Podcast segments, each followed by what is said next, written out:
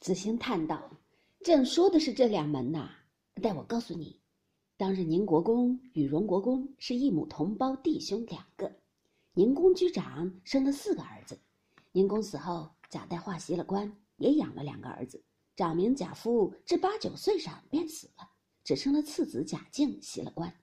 如今一味好道，只爱炼丹烧汞，愚者一概不在心上。幸而早年留下一子，名唤贾珍。”因他父亲一心想做神仙，把官倒让他袭了，他父亲又不肯回原籍来，只在都中城外和道士们胡缠。这位真爷倒生了一个儿子，今年才十六岁，名叫贾蓉。如今敬老爷一概不管，这真爷哪里肯读书，只一味高乐不了，把宁国府竟翻了过来，也没有人敢来管他。再说荣府，你听，方才所说义事就出在这里。自荣公死后。长子贾代善袭了官，娶的也是金陵世勋史侯家的小姐为妻，生了两个儿子，长子贾赦，次子贾政。如今代善早已去世，太夫人尚在，长子贾赦袭着官，次子贾政自幼酷喜读书，祖父最疼，原欲以科甲出身的，不料代善临终时遗本一上，皇上因恤先臣，及时令长子袭官外。问还有几子，立刻引荐，遂额外赐了这郑老爹一个主事之衔，令其入部习学。如今现已升了员外郎了。这郑老爹的夫人王氏，头胎生的公子名唤贾珠，十四岁进学，不到二十岁就娶了妻，生了子，一病死了。第二胎生了一位小姐，生在大年初一，这就奇了。不想次年又生了一位公子，说来更奇。一落胎包，嘴里便衔下一块五彩晶莹的玉来，上面还有许多字迹，就取名叫做宝玉。你倒是新奇异事不是？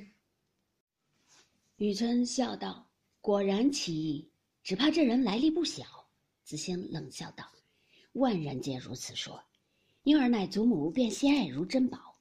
那年周岁时，郑老爹便要试他将来的志向。”便将那世上所有之物摆了无数，与他抓去。谁知他一概不取，伸手只把些脂粉钗环抓来。郑老爹便大怒了，说：“将来酒色之徒儿。”因此便大不喜悦。读那史老太君还是命根儿一样。说来又奇，如今长了七八岁，虽然淘气异常，但其聪明乖觉处，百个不及他一个。说起孩子话来也奇怪，他说：“女儿是水做的骨肉。”男人是泥做的骨肉，我见了女儿，我便清爽；见了男子，便觉浊臭逼人。你倒好笑不好笑？将来色鬼无疑了。雨村喊然厉色，忙指道：“非也，可惜你们不知道这人来历。大约郑老前辈也错以淫魔色鬼看待了。若非多读书识事，加以致知格物之功，悟道参玄之力，不能知也。”子轩见他说的这样重大，忙请教其端。雨村道：“天地生人，除大仁大恶两种，愚者皆无大义。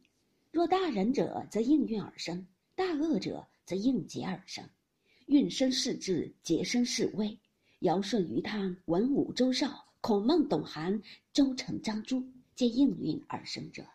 蚩尤、共工、桀纣、始皇、王莽、曹操、桓温、安禄山、秦桧等。”皆应劫而生者，大仁者修治天下，大恶者挠乱天下。清明灵秀，天地之正气，仁者之所秉也；残忍乖僻，天地之邪气，恶者之所秉也。今当运龙作俑之朝，太平无为之事，清明灵秀之气所秉者，上至朝廷，下及草野，比比皆是。所余之秀气，漫无所归，遂为甘露，为和风。恰然盖及四海，彼残忍乖僻之邪气，不能荡溢于光天化日之中，遂凝结冲塞于深沟大壑之内。偶因风大或被云吹，略有摇动感发之意，一丝半缕兀而泄出者，偶知灵秀之气势过，正不容邪，邪复度正，两不相下，亦如风水雷电，地中际遇，既不能消，又不能让。必至搏击先发后使尽，故其气亦必妇人发泄一尽始散，是男女偶秉此气而生者，在上则不能成仁人君子，下亦不能为大凶大恶。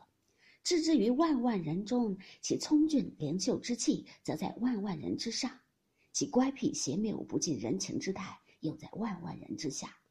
若生于公侯富贵之家，则为情痴情种；若生于诗书清贫之族，则为义士高人。纵在偶生于薄作寒门，断不能为走卒贱仆，甘遭庸人驱至驾驭，必为其优名昌。如前代之许由、陶潜、阮籍、嵇康、刘伶、王谢二族，顾虎头、陈后主、唐明皇、宋徽宗、刘廷芝、温飞卿、米南公、石曼卿、柳其卿、钱绍游，近日之倪云林、唐伯虎、祝枝山，再如李龟年、黄帆绰、静心魔、卓文君。洪福、薛涛、崔英、朝云之流，此皆异地则同之人也。